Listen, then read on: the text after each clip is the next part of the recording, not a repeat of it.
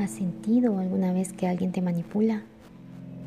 ¿Te has preguntado por qué las personas que les gusta manipular detectan fácilmente a una persona que es manipulable? Bueno, es que realmente a veces es muy difícil escapar de ciertas personas que tienen como un lente especial para ver, contemplar a la persona en toda su complejidad. ¿O es que son estas personas muy transparentes? ¿O cómo es que se ganan estas personas la confianza suficiente para que la persona se abra y muestre tal y como es y con ello sus debilidades. Claro, porque el manipulador debe de conocer cuál es tu lado flaco. Hacerte dependiente de cierto tipo de personalidad del manipulador encantador que va a ser para ti una necesidad el tenerlo en tu vida, sea como amigo, sea como pareja romántica o de otro tipo. Pero es que te das cuenta ya cuando estás totalmente enredada en estos tentáculos manipuladores.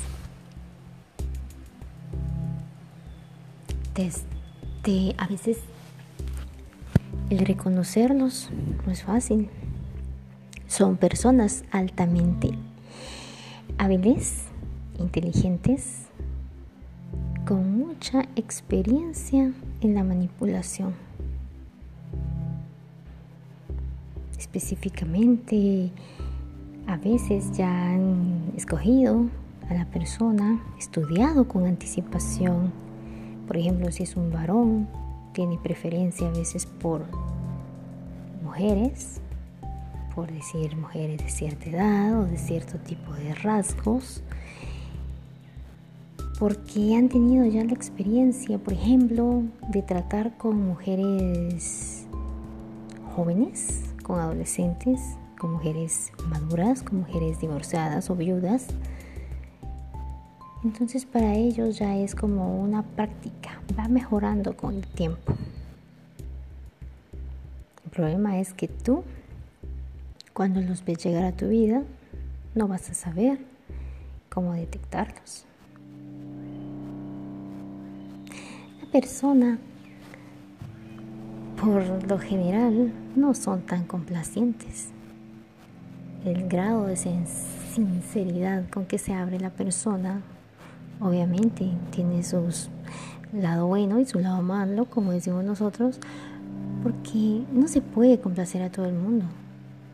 Tenemos ciertas reacciones a ciertas emociones que a veces dejan ver rasgos de carácter que no son tan agradables para todos, pero la persona manipuladora siempre es encantadora, o sea, siempre quiere caer bien, quedar bien.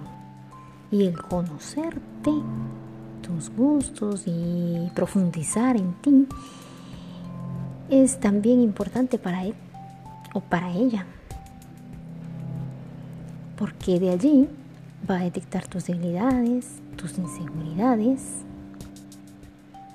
va a convencerte de que es especial, de que en realidad le importas, de que lo necesitas en tu vida. También va a querer introducir en ti un cierto miedo a las demás personas, una desconfianza que en realidad tendrías que sentirla por esa persona, la culpa incluso.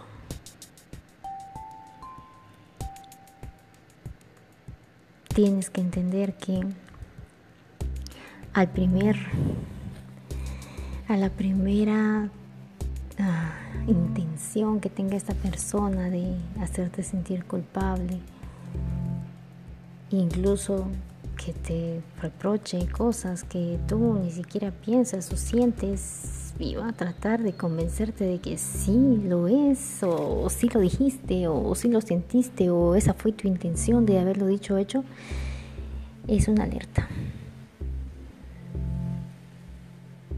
Entonces, como hemos hablado, esa necesidad de dependencia o del querer ser parte de algún grupo, en todos los lugares, en todas las situaciones diferentes de tu vida que te enfrentes, vas a encontrar personas así. Y lo clásico, o sea, no son personas que tal vez como en las telenovelas eh, que lees o que ves en la TV, no van a ser altaneras, no van a tener esa semblante em, que tú esperas todo lo contrario. Por eso es tan difícil el saber quiénes son. Pero si tú en una situación, si tú en una amistad, si tú en un lugar hay una persona que te hace sentir, nosotros tenemos esa intuición, Muchas veces hay personas con las que hablamos y estamos bien y hablamos y de repente algún comentario, nuestro inconsciente lo toma y nos hace sentir mal, cansados, agotados, o como si nos trajeran, mira, eres un fracasado, disfrazado en otras frases, ¿no? Que nos quieren inculcar esa idea de que lo necesitamos, de que para ser alguien brillante o necesitamos tenerlos al lado.